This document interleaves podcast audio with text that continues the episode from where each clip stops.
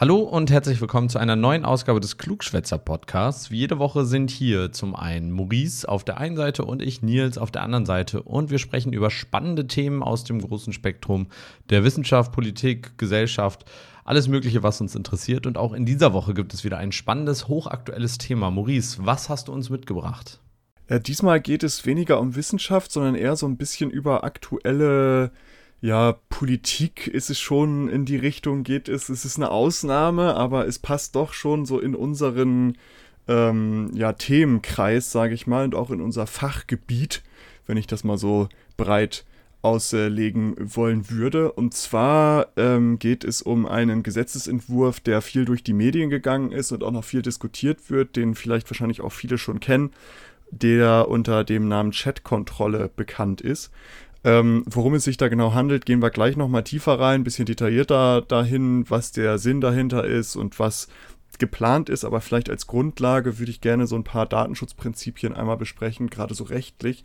Und zwar vielleicht als Grundlage einmal, was ist Brief- und Fernmeldegeheimnis?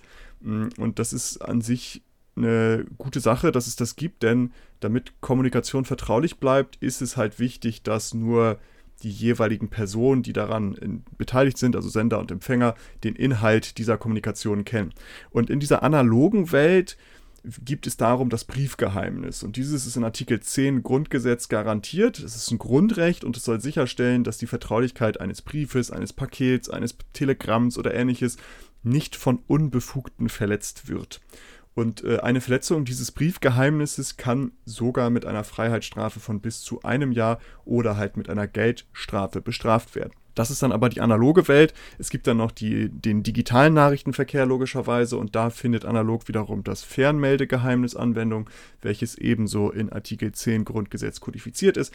Demnach soll dieses Recht wiederum davor schützen, dass elektronische Kommunikation ausgespäht wird, auch hier kann ein Verstoß hart bestraft werden. So kann beispielsweise das Ausspähen von Daten mit, einem, mit einer Freiheitsstrafe von bis zu drei Jahren und einer Geldstrafe mit sich bringen. Und diese Grundrechte sind wesentliche Bestandteile des allgemeinen Datenschutzrechtes, sage ich mal, oder Datenschutzes, um das jetzt mal gar nicht mal auf das Recht zu beschränken, weil das sind eben Grundrechte und ergänzen dann das Grundrecht auf informationelle Selbstbestimmung, was sich aus Artikel 2 und 1 ableiten lässt. Dazu kommen wir aber gleich nochmal. Um dieses Fernmeldegeheimnis zu gewährleisten, setzen mittlerweile viele Anbieter von digitalen Kommunikationsmitteln, wie zum Beispiel Messenger, auf die sogenannte Ende-zu-Ende-Verschlüsselung. Besonders erwähnenswert ist hier zum Beispiel die Signalverschlüsselung, die häufig so als Goldstandard beim Instant Messaging bezeichnet wird. Darum nutzt zum Beispiel WhatsApp auch diese Verschlüsselung. Was ist eine äh, Ende-zu-Ende-Verschlüsselung? Vielleicht ganz kurz. Naja, das ist ähm, mit dieser Verschlüsselung wird gewährleistet, dass die zu übertragenen Daten so verschlüsselt werden, dass nur der Sender und der Empfänger ihren Inhalt kennt. Und damit wird dann halt so ein Komplettschutz garantiert, bei dem keine der Zwischenstationen des Datentransfers Einsicht in den Inhalt der Nachricht erhalten kann. Also somit kennen weder Telekommunikationsanbieter, Internetprovider noch die Anbieter von Messagern oder Chat-Tools oder äh, was auch immer, kennen dann den Inhalt dieser Nachricht, weil eben die so verschlüsselt ist, dass nur mit den zwei Keys, die auf Senderseite und Empfängerseite bestehen, die Nachricht wieder entschlüsselt werden kann. Und die Vertraulichkeit, Authentizität und Integrität der Kommunikation wird damit gewährleistet. Das sind auch so die gängigen IT-Sicherheitsziele. Ähm, und ohne Ende-zu-Ende-Verschlüsselung würde eine Übermittlung der Nachrichten halt im Klartext stattfinden. Das heißt, jeder, der Bock drauf hätte, das mitzulesen, könnte das ohne Probleme tun, wenn man technisch ein wenig versiert ist. Ist ja auch gerade ein ganz großes, vor allen Dingen auch jetzt in deiner Branche, sage ich mal, aktuelles Problem, nämlich das Versenden von, also warum, warum es wichtig ist, äh, zum Beispiel, dass bestimmte Kommunikation einfach verschlüsselt ist, kann sich, glaube ich, jeder vorstellen. Also Beispiel, ihr seid in einem öffentlichen, also ihr seid unterwegs, seid im Mobilfunk eingeloggt, dann ist der Mobilfunkmast ja fast schon sowas wie ein Router zu Hause, so vergleichbar, jetzt nicht ganz, ist ganz stark vereinfacht, aber im Endeffekt sind ja ganz viele an diesem Mobilfunkmasten angeschlossen und stellt man sich mal vor, da gibt es nicht die anderen Sicherheitsmaßnahmen, dann könnte ja jeder praktisch die unverschlüsselte Kommunikation mitlesen. Und wenn ihr jetzt gerade euer Online-Banking macht, und jemand das ganz pfiffig macht und sich dazwischen klingt und weiß, wie diese Nachrichten aussehen, dann könnte die Person ja ein Skript schreiben, was automatisch den Empfänger eurer Überweisung direkt in die, äh, also so ändert, dass es eben bei dem bösen Menschen ankommt. Und äh, das sind natürlich Sachen, die will man nicht. Und um nochmal zurückzukommen, was ich gerade meinte, aus eurer Branche, äh, wie schwierig das zum Beispiel auch beim, wo noch ein weiteres Recht dazu kommt, bei Anwälten ist. Also dass dieses elektronische Anwaltspostfach oder wie das heißt, ähm, also dieser große Flop, da, da sieht man, wie kompliziert es eigentlich ist, sicherzustellen, dass eben so eine Kommunikation geschützt ist und eben nicht von Dritten mitgelesen werden kann. Denn da kommt ja noch zusätzlich zu diesen Fernmeldegeheimnissen und so weiter, die, der Schutz eben, der zwischen Anwalt äh, oder Anwältin und Klienten äh, ja, herrscht dazu. Das heißt, ähm, das ist gar nicht so einfach und ja. Hm. Das gleiche Problem hat man jetzt momentan auch mit E-Patientenakten und E-Rezepten. Genau. Das ist ja das gleiche, was ja aufgesetzt ist. Ist ja auch sinnvoll, also man versteht ja auch den Gedanken dahinter, aber es ist gar nicht mal so einfach, Daten zu verschlüsseln. Also das weiß man auch aus dem E-Mail-Verkehr zum Beispiel, weil E-Mails sind eigentlich unverschlüsselt, werden die verschickt und damit man das zum Beispiel im Unternehmenskontext verschlüsselt hinbekommt, muss man da schon wirklich Aufwand betreiben. Also es ist gar nicht mal so einfach, aber es setzt sich halt durch. Gerade so im Instant Messaging hat es sich durchgesetzt ähm, was sinnvoll ist und auch in vielen anderen Bereichen. Und damit soll halt ja, gerade im Individuellen, sage ich mal, die Privatsphäre geschützt werden. Gleichzeitig kommt da natürlich auch ein genereller Datenschutz auch für juristische Personen, für Unternehmen dazu. Aber mir geht es jetzt eher, eher erstmal so um den individuellen Datenschutz von uns normalen, natürlichen Personen. Von uns Normalos. Von uns Normalos. Vielleicht nochmal so ganz grundlegend zur Privatsphäre. Warum ist das eigentlich wichtig und wie lange denken wir darüber schon nach? Es gab tatsächlich 1971 gab es schon so ein erstes Gutachten und in dem wurde erkannt, dass aus dem allgemeinen Persönlichkeitsrecht, ich hatte das vorhin schon mal angesprochen, aus Artikel 2 Absatz 1 Grundgesetz, in Verbindung mit Artikel 1 Absatz 1 Grundgesetz, dass man daraus aus diesem allgemeinen Persönlichkeitsrecht auch das sogenannte informationelle Selbstbestimmungsrecht ableiten kann. Und das wurde dann circa zwölf Jahre später, also relativ genau zwölf Jahre später, 1983, auch vom Bundesverfassungsgericht so bestätigt, und zwar in dem berühmten Volkszählungsurteil. Und damit wurde das als tatsächliches Grundrecht anerkannt, also das äh, Recht auf informationelle Selbstbestimmung.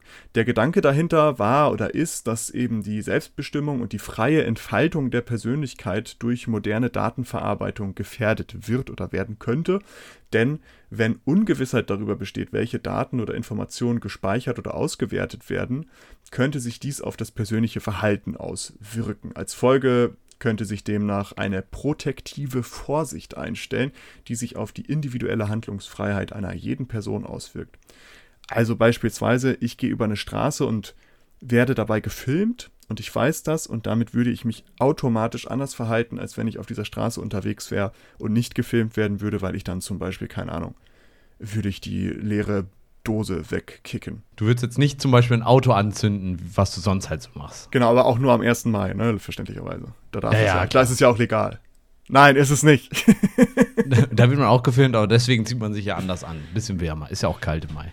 Genau, aber das ist ja halt so die, die, ähm, die, die Quintessenz, die Idee dahinter ist, dass man eben, naja, wenn man beobachtet wird, verhält man sich anders und wenn man davon ausgeht, dass Daten gesammelt wird, würde man sich halt nicht so entfalten können, wie man das vielleicht möchte. Im ganz krassen Fall ist es gerade in so Ländern, ist vielleicht ein gutes Beispiel, wo ähm, Homosexualität zum Beispiel noch ein äh, ich wollte jetzt gerade sagen, Problem ist, aber wo das, wo das halt irgendwie der Umgang wird. mit Homo genau. Der Umgang mit Se Homosexualität noch ein Problem ist, wo Menschen, die homosexuell sind, verfolgt werden.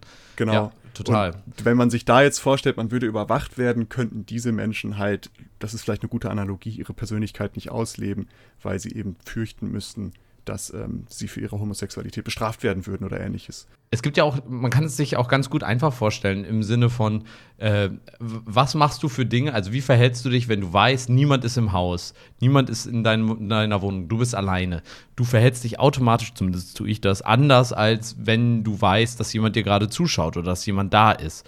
Also, ähm, alleine schon, wie, wie man rumläuft, sage ich mal. Ja. Also, wenn du alleine bist, dann, ja gut, dann läufst du vielleicht mal nackt oder in Unterwäsche durch die Wohnung. Wenn da aber jetzt Gäste sind, so du hast irgendwie Familie zu Besuch und Freunde, dann ziehst du dir halt was an, so. Also, du bist in, weil du, also, weil jemand dir zuschaut dabei, verhältst du dich automatisch anders. Und äh, genauso wie, weiß ich nicht, ich komme gerade vom Festival, so, da war ordentlich Staub, da hat man ordentlich Dreck in der Nase. Du würdest niemals dir diesen Dreck aus der Nase holen, wenn dir Leute dabei zuschauen, außer es ist wirklich ganz schlimm. Aber äh, das tust du halt auch eher, wenn du unbeobachtet bist. Ja. So, also es gibt auch so ganz einfache, wo es jetzt nicht mal um die digitale Überwachung oder die du wirst gefilmt Überwachung, sondern wenn einfach nur jemand dir zuschaut.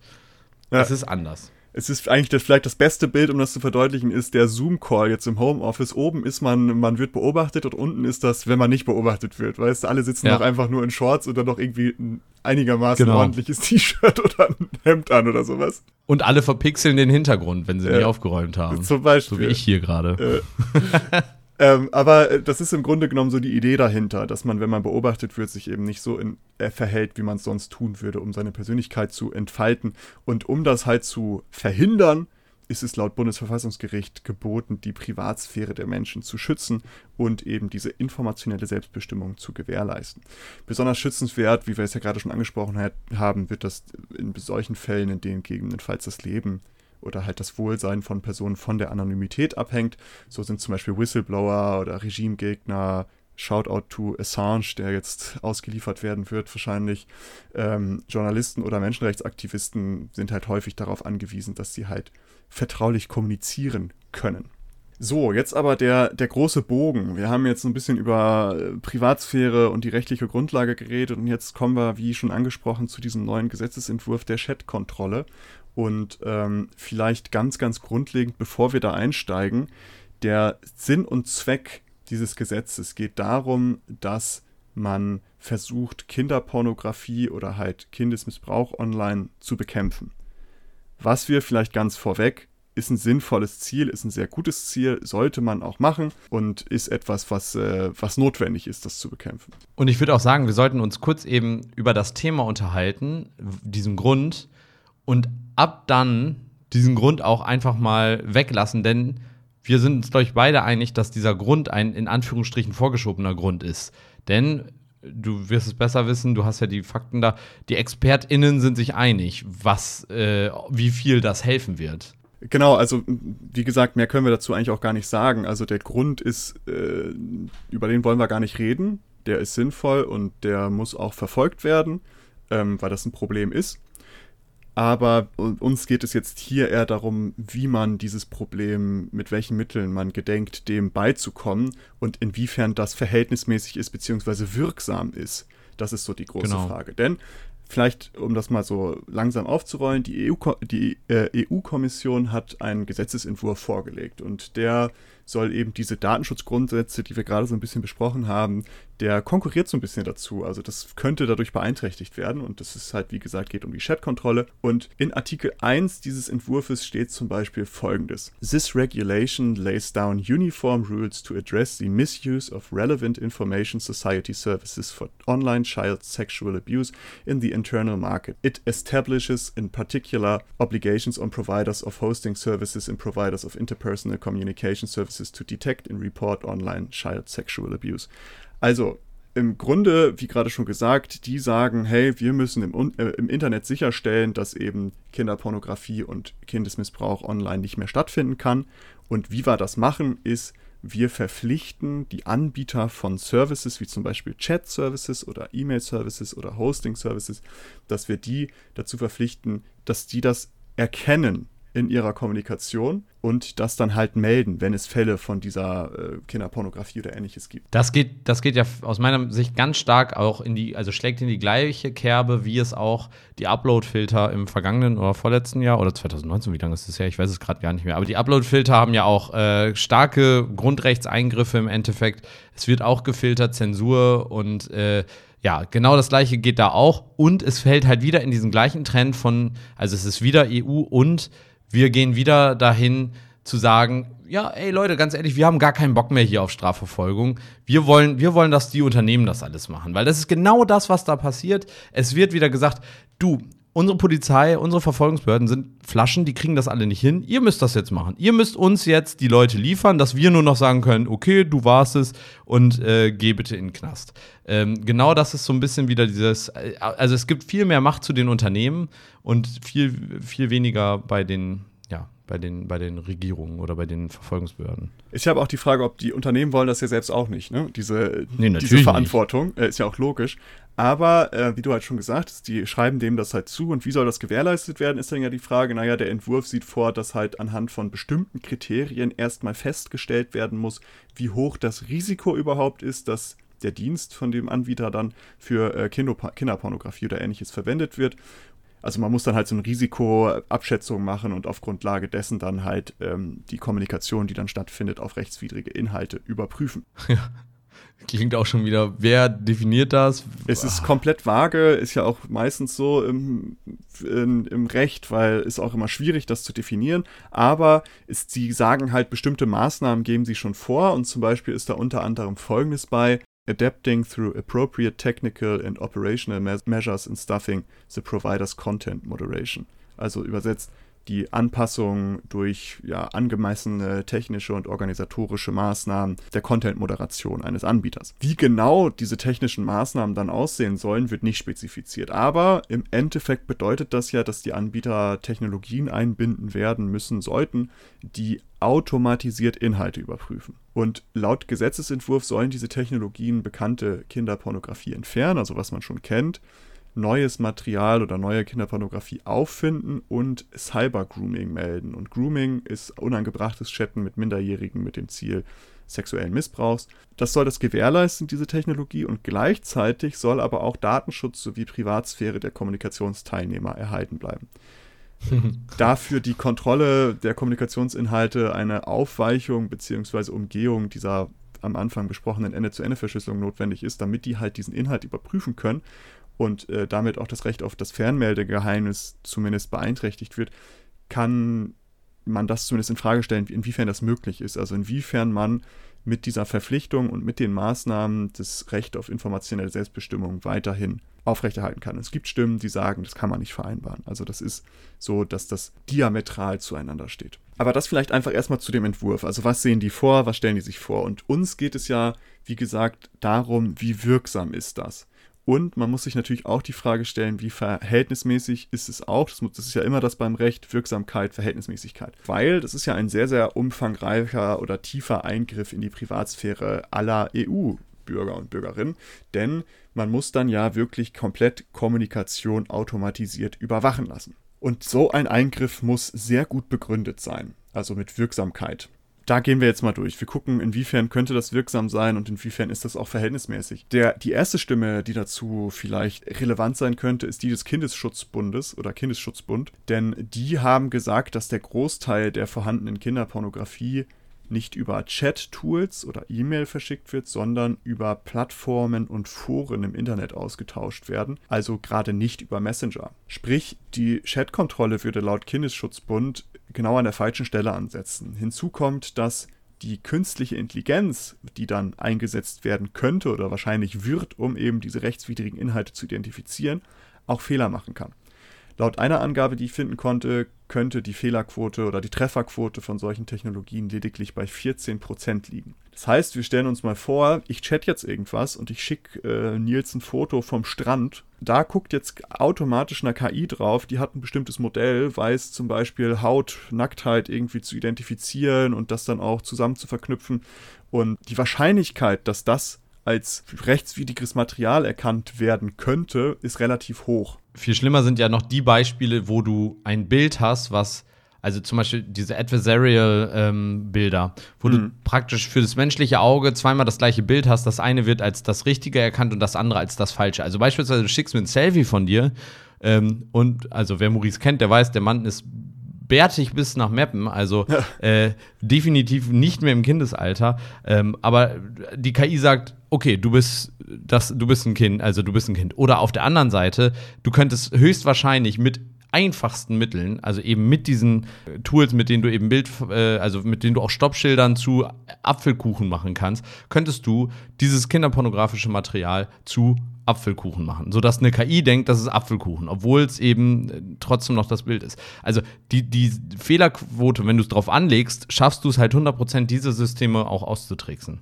Ja, genau. Und äh, deswegen ist es halt überhaupt fraglich, inwiefern so technische Systeme da eine gute Trefferquote liefern könnten. Und wenn wir uns jetzt vorstellen, dass die viele Meldungen machen, aber die nicht überhaupt nicht straflich, äh, strafrechtlich relevant sind, sodass ja. halt zum Beispiel auch harmlose private Fotos oder Inhalte irgendwo landen, würde das ja bedeuten, dass zum Beispiel, wenn ich jetzt am Strand bin und ich schicke dir ein Foto und ein Selfie, wie ich auf der Liege liege und sage, ich schlürfe gerade mein Kalpi oder was auch immer, dann ist das plötzlich, wird das, landet das irgendwo bei einem Kriminalbeamten und der guckt sich das dann an. Und es läuft erstmal eine Überprüfung oder ein Verfahren gegen dich aufgrund von, Verschicken von kinderpornografischen Schriften oder wie das heißt. Das äh, könnte dann im schlimmsten Fall äh, dazu kommen, auch ohne dass man Bescheid weiß. Also das wird ja einfach dann, es wird erkannt und wird dann weitergegeben und ohne dass ich Bescheid wissen würde, würde sich jetzt irgendjemand mein Foto vom Strand angucken können, der das dann nochmal überprüft und sagen muss, ja okay, ist, ist nicht strafrechtlich relevant. Oder im schlimmsten Fall sagt, Moment mal, da könnte was dran sein den müssen wir jetzt mal genauer unter die Lupe nehmen. Christoph, einfach so eine, so eine anonyme WhatsApp-Nachricht oder Signal-Nachricht.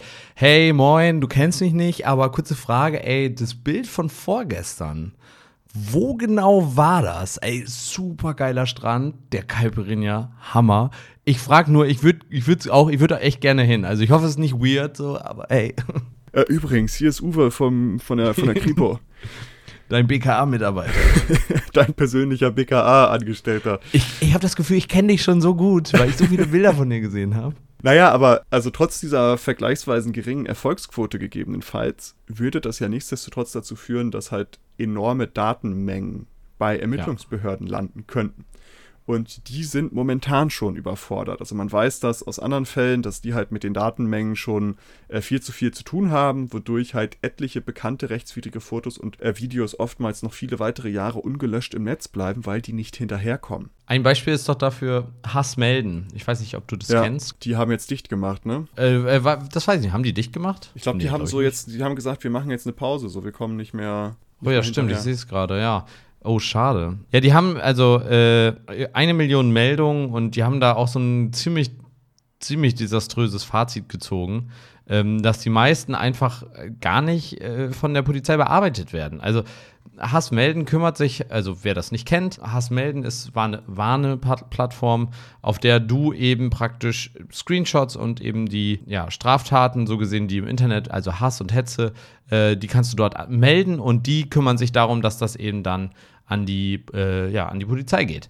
Und das Problem an der Geschichte war einfach, dass ja, die Polizei einfach nichts macht. Also die haben massenhaft an, äh, an, an Informationen bekommen, aber es ist relativ wenig daraus passiert. Ich gehe mal davon aus, dass das gar nicht mal unbedingt mit Böswilligkeit zu tun hat, dass sie da nichts machen. Also es gibt Nein. bestimmt auch die Fälle, wo man dann einfach sagt, ja, komm, das ist jetzt unwichtig oder sowas. Aber ich gehe mal davon aus, dass es einfach zu viele Datenmengen sind. Und das ist, also dafür brauchst du ja eine Unmenge an Personal, das alles zu prüfen, was dann da ankommt. Und wenn man sich jetzt noch ergänzend dazu vorstellt, dass die von allen Chat-Anbietern, was auch immer, plötzlich gegebenenfalls recht, rechtswidriges Material gemeldet bekommen, sind die nochmal überfordert. Das heißt also, es ist auch dabei von auszugehen, dass das halt häufig ins Nichts laufen wird, beziehungsweise dass die Ermittlungsbehörden damit vollkommen überfordert sein werden wenn das kommt, was dann die Erfolgsrate dieser Maßnahme noch weiter mindern dürfte. Und wo wir vorhin nochmal, da hattest du schon angesprochen, es könnte ja sogar sein, dass dann irgendwie ein Verfahren angeleiert wird, gegen mich dann zum Beispiel, weil ich ein Foto am Strand gepostet habe. Was ja noch viel schlimmer ist, ist ja gerade so bei wirklich jungen Jugendlichen, die dann vielleicht das erste Mal irgendwie eine Freundin, einen Freund haben oder was auch immer und dann sich vielleicht ausprobieren und mal äh, irgendwelche pikanten Fotos hin und her schicken. Die würde das ja sehr, sehr doll betreffen. Ja. Weil gerade diese Fotos würden dann wahrscheinlich erkannt werden oder auch nicht, aber wenn so ein Foto erkannt werden würde, würde dieses Kind halt direkt in einem Verfahren landen können, wo es dann um Austausch von kinderpornografischen Mitteln gehen würde. In einem Gespräch, was wir beiden schon mal hatten, haben wir auch mal die Frage aufgeworfen, was ist denn, wenn ich ein Babyfoto von mir selbst oder ein Kinderfoto von mir selbst, wo ich vielleicht nackig im Planschbecken sitze und das sieht lustig aus, weil ich mal mein Papa mir eine Bierflasche in die Hand gedrückt hat oder was auch immer. Keine ja. Ahnung. Und ich schicke das jetzt rum, so als Spaß, irgendwie an einen Kumpel und sage, hier, guck mal, äh, lustig, haha. Und das landet jetzt irgendwo. Und dann plötzlich sagen die, naja, du hast hier porno kinderpornografisches äh, Material verschickt. Also es kann halt auch viele False Positives vielleicht geben, in irgendeiner Art und Weise, was dann wiederum den, den Aufwand gerade bei Ermittlungsbehörden erhöhen dürfte. Ja. Und auch Leute äh, treffen könnte, die vielleicht gar nichts damit am Hut haben. Ganz häufig höchstwahrscheinlich sogar. Das heißt, so als kleines Zwischenfazit kann man so vielleicht festhalten, dass diese Chat-Kontrolle wahrscheinlich an der falschen Stelle ansetzt, weil eben diese Inhalte nicht mal laut Angaben des Kindesschutzbund nicht mal über äh, Chats oder ähnliches ausgetauscht werden, sondern über Foren und dass wahrscheinlich auch vieles, was da gemeldet werden würde, a nicht strafrechtlich relevant wäre und b dann äh, viel zu viel Aufwand für Ermittlungsbehörden wäre und C, vielleicht auch gerade eher jüngere Menschen treffen, die sich gerade so in ihrer Sexualität ausprobieren, beziehungsweise sich da entdecken, vielleicht auch, wie man es nennen möchte. Also das Ziel, was hinter diesem Gesetzesentwurf steht, die Bekämpfung von Kinderpornografie und Kindesmissbrauch online, ist wie gesagt sehr löblich, aber das, was damit, wie das erreicht werden soll, da kann man die Wirksamkeit auf jeden Fall schon sehr ja, in Frage stellen, würde ich mal ja. sagen. Und das stellt dann wiederum die Rechtfertigung in Frage, ob man alle Menschen überwachen darf, um eben wenig damit zu erreichen. Ist es denn, ist auch wirklich, also das finde ich immer die Frage, ist das wirklich das Ziel, also, oder ist das ein vorgeschobener Grund? Also ich meine, der Grund ist löblich und also das anzugehen, da wird, glaube ich, niemand widersprechen, dass das etwas ist, was wir äh, als Gesellschaft tun müssen und tun sollten. Und der Schutz von den Kindern, ähm, der geht wahrscheinlich eher über, über ja, die, die Förderung der sozialen Aspekte, also mehr ja, Unterstützung von, von, also in Schulen und Kindergärten und so weiter und so weiter. Und weniger wahrscheinlich über Chatkontrollen. Aber ja, ist, ist das vielleicht auch sonst manchmal eher so ein Grund, um zum Beispiel eben ja, es ist wieder so ein bisschen wie diese Crypto-Wars in den 90ern waren es, glaube ich. Es gab, glaube ich, schon zwei Crypto-Wars, wo die in den USA versucht wurde, äh, Kryptographie im äh, Gesamten auch zu verbieten. Aus verschiedensten Gründen. Auch damals nicht wirklich gut, also nachvollziehbare Gründe. Und genau das Gleiche haben wir jetzt im Endeffekt auch. Und es ist wieder, also jetzt ist es halt ein Grund, den man nachvollziehen kann, aber der irgendwie, wo man jetzt schon relativ schnell merkt, es ist, als würde man sagen, hey, liebe Post, ähm, wir haben das Gefühl aus äh, dem Ort, da könnten ganz schön viele Kinderpornografiebesitzer sein. Ab jetzt müsst ihr alle Pakete und alle Briefe öffnen irgendwie mit technischen Mitteln analysieren und dann dürft ihr die erst weiterschicken, nur halt aufs Digitale übertragen. Und ja, ich weiß nicht, irgendwie, also das wirkt für mich nicht äh, verhältnismäßig im keinsten Fall und irgendwie auch nicht so, als ob das, ob der Grund auch der wahre Grund ist oder ob es da einfach irgendwie eher so das Gefühl ist, ja, wir müssen da irgendwie was machen, weil es gibt ganz oft wieder diese Vorstöße in die Richtung und deswegen, ja, keine Ahnung. In Kombination schwierig. mit Datenvorrat, äh, Vorratsspeicherung. Vorratsdatenspeicherung. Äh, genau, Vorratsdatenspeicherung, ja. Ja, also von daher, ich finde das ein bisschen schwierig. Aber es ist eine interessante, ja, sich das vorzustellen, wenn man das jetzt wirklich mal auf Post übertragen würde, kommt ja. das so ein bisschen, wie absurd das ist, diese Idee. Ja, ja, genau. Also das ist eigentlich eine gute, ein guter Vergleich, den du da gezogen hast, wenn man sich wirklich vorstellen würde, man würde jetzt der Post sagen, du, wir wollen gegen, das ist vielleicht wirklich das perfekte Beispiel dafür, wir wollen gegen, gegen Drogenhandel vorgehen. Weil es gibt über Darknet, würden, werden vielleicht mal ein paar Gramm per Post verschickt, was an Privatpersonen geht. Aber es ist 0,001% aller Postsendungen, die verschickt werden, würde ich mal von ausgehen. Und das wäre jetzt der Grund, warum alle Post, die verschickt wird, müsste geöffnet werden, um zu gucken, ob da vielleicht so eine von diesen Drogensendungen drin ist.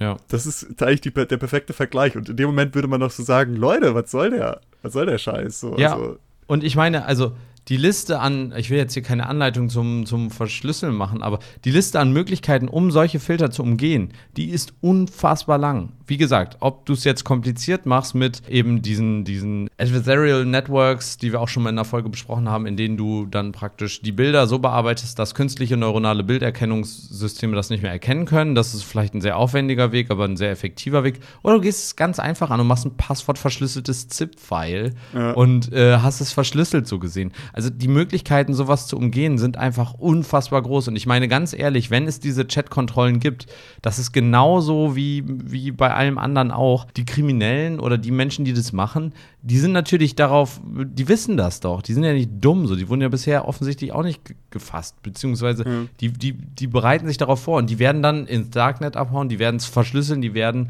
äh, vielleicht sich das dann wieder per Post zu schicken oder was weiß ich was. Also die Möglichkeiten werden sie finden und das ist, glaube ich, nicht die Lösung des Problems. Und auf der anderen Seite eben werden alle unschuldigen Menschen, alle, die einfach nur praktisch in Ruhe da kommunizieren wollen mit Freunden, Familie, was weiß ich was, werden dadurch unter Generalverdacht gestellt und einfach mit überwacht. Und ich finde, das ist ganz schön, also aus demokratischer Grundrechtssicht ist das ganz schön, die Verhältnismäßigkeit, die fehlt mir da auf jeden Fall.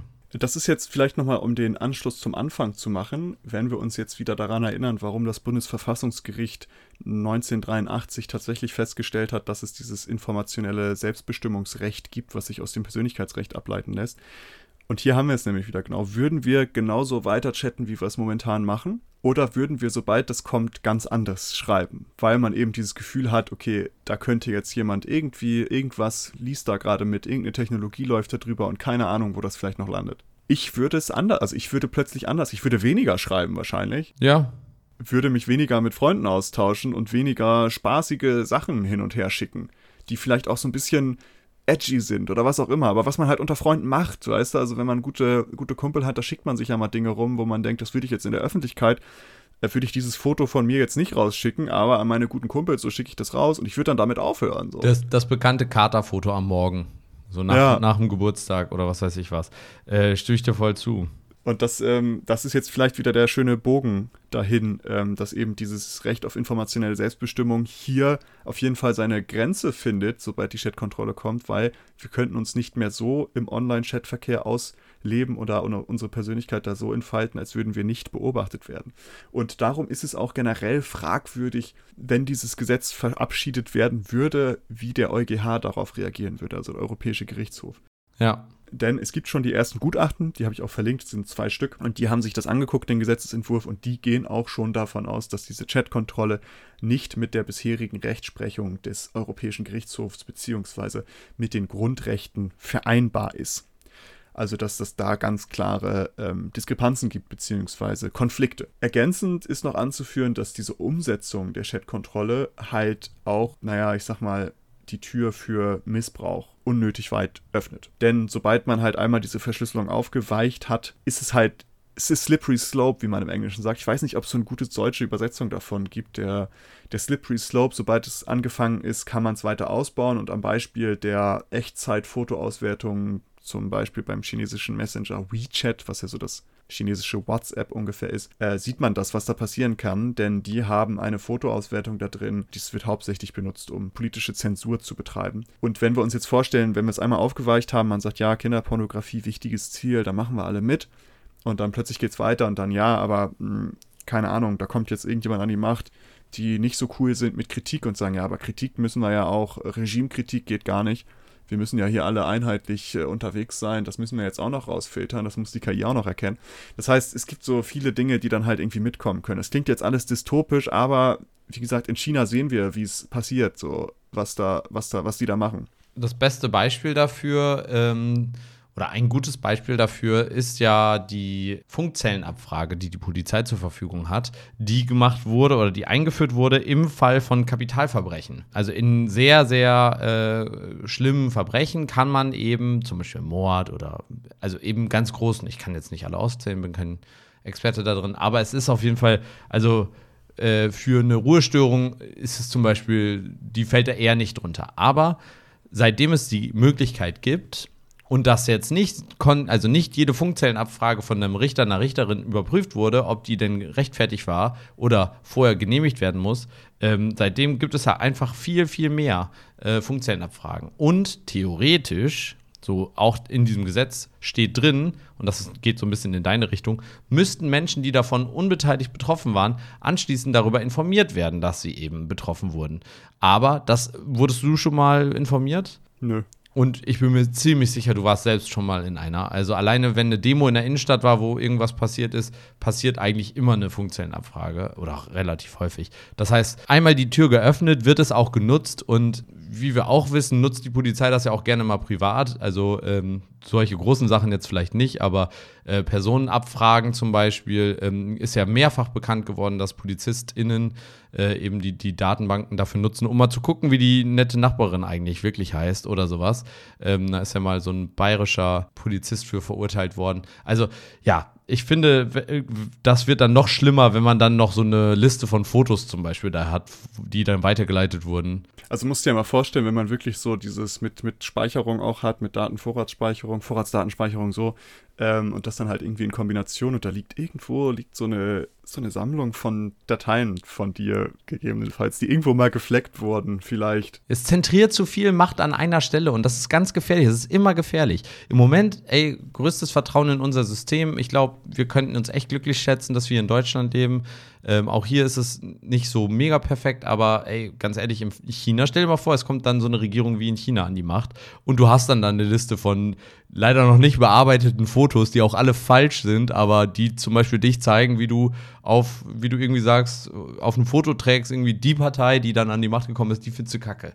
Und zack, bist du dann im, im, in der Schule, wie, wie die Chinesen das gerne nennen. Also es ist, wie gesagt, das klingt jetzt alles vielleicht ein bisschen dystopisch, aber es passiert ja schon auf der Welt und deswegen ja. ist es so etwas, wir müssen nicht unbedingt den Konstantinopel machen und aus Versehen die Tür mal aufmachen. Genau. Vor allen Dingen ohne Grund, also ohne dass es einen, einen nennenswerten Gewinn gibt. Genau, wenn, wenn das jetzt dazu führt, dass wir binnen einem, einem Jahr alle Menschen, die das sonst machen, auf einmal hops nehmen, gut, dann würde ich sagen, ja cool, dann hat es sich ja gelohnt, dann äh, war es vielleicht, dann war es vielleicht doch gut und äh, das war einfach nur unterm Radar. So, und damit hat, hat, war es gerechtfertigt. Okay. Aber ob das so ist, die ExpertInnen zweifeln ja dran. Sagen wir es mal so. Wie gesagt, es ist halt so ein, es gibt viele, viele Gründe, die dagegen sprechen, dass das wirksam sein könnte. Es gibt viele Gründe, dass das überhaupt grundrechtlich nicht vereinbar ist. Und ich glaube, das ist auch ersichtlich, wenn wir an die informationelle Selbstbestimmung denken und was das Ziel dahinter ist. Man sieht auch, dass das nicht unbedingt gewollt ist in der breiten Bevölkerung, denn es gibt eine Befragung, die seitens der EU-Kommission durchgeführt wurde und da gaben von den insgesamt 587 Leuten, die da befragt wurden, gaben 80 Prozent an, dass sie die Chatkontrolle ablehnen würden. Es wurde dann noch eine weitere Umfrage durchgeführt und die kam zu dem Ergebnis, dass äh, insgesamt 72 Prozent der bei der Umfrage dann 10.265 befragten Personen eine solche Umgehung der Ende-zu-Ende-Verschlüsselung ablehnen würden. Das heißt, eine überwältigende Mehrheit der Menschen, die davon betroffen sein werden würden, ist da halt gegen. Und so ist es halt auch nicht verwunderlich, dass es schon ja erste Klagen gegen die Chatkontrolle gibt und dass auch sich bereits etliche EU-Parlamentarier gegen dieses Vorhaben ausgesprochen haben. Ebenso wurde jetzt vor kurzem also bei der Aufnahme vor kurzem, ein offener Brief veröffentlicht, der von insgesamt 73 europäischen und internationalen Organisationen unterschrieben wurde, der sich gegen diese Chatkontrolle ausspricht. Das heißt, wir haben auf der einen Seite erstens das Fachliche, wo sie sagen auf der einen Seite, hey, das setzt an der falschen Stelle an, und rechtswissenschaftlich, hey, das ist mit Grundrechten nicht vereinbar. Und wir haben aber auch den das Kontra aus der Bevölkerung, die sich einfach dadurch beeinträchtigt fühlt oder fühlen würde und das Kontra auch von Organisationen und Interessensvertretern. Das hatten wir auch beim Upload-Filter. Da waren sich auch eigentlich alle einig und sind trotzdem gekommen. Ja, der ist ja jetzt aber auch irgendwie so, Upload-Filter haben wir auch mal eine Episode, glaube ich, zugemacht, ne? Damals, genau. als das losgegangen ist, ähm, haben wir das auch mal besprochen. Davon hört man ja auch irgendwie nicht mehr so wirklich was, ne? Das ist so richtig unterm Radar. Ja, aber was kann man selbst dagegen tun? Ja, eigentlich relativ wenig. Man kann darüber reden, man kann irgendwie das weiter verbreiten, so was da geplant ist, mit Leuten sich austauschen. Aber sonst ist man da vielleicht auch einfach ausgeliefert, muss man schon sagen. Man muss abwarten, wie das entschieden wird und wie es weitergeht. Auch wirkliche Alternativen, also man, es gibt natürlich dezentrale Chatdienste, die man nutzen könnte, rein theoretisch. Also als, als Alternative zu, zu Messengern, aber inwiefern das dann halt weiterhilft, ist auch, muss man auch abwarten. Es gibt da zum Beispiel, ich habe mal so zwei verlinkt, ähm, zwei Chat- bzw. Messaging-Tools, die dezentral sind. Das heißt, die Kommunikation läuft P2P, also von Person zu Person. Da ist kein zentraler Server zwischengeschaltet, da ist gar nichts zwischengeschaltet, es sind einfach nur die zwei Personen, die miteinander kommunizieren. Es muss man aber abwarten, wie sich das entwickelt, ob das weiterhin möglich ist, ob die dann halt das anders umsetzen müssen, die technisches, dieses technische Mitlesen, ob die das dann direkt auf den Geräten machen müssen, weil die können das ja nicht zentral auf den Servern machen, ob sich vielleicht auch die Play Stores direkt, also Google Play Store, wo die Apps runtergeladen werden, ob die sich vielleicht auch querstellen und sagen, die Apps bieten wir hier erst gar nicht mehr an. Also es gibt da ein Riesenpotenzial, dass es komisch werden könnte, aber vielleicht checkt man mal so dezentrale Chatdienste aus. Gegebenenfalls wäre das noch was, was man mal so in Betracht ziehen könnte. Ja, mir war es einfach nochmal wichtig, darüber zu sprechen. Ihr wisst ja, wir sind so die IT und Datenschutz ja, ist ja so unser Ding. Ähm, damit beschäftigen wir uns beruflich und auch wissenschaftlich und äh, darum ist das ein Thema, was uns sehr am Herzen liegt. Übrigens, äh, ich freue mich schon auf den Tag oder die Situation, wo von irgendwie WhatsApp oder sowas, also eine Möglichkeit, das zu machen, ist ja, dass man praktisch so Backdoors hat in der Verschlüsselung. Also einen Schlüssel für zum Beispiel das Tool, mit dem das entschlüsselt wird oder sowas. Irgendwie sowas.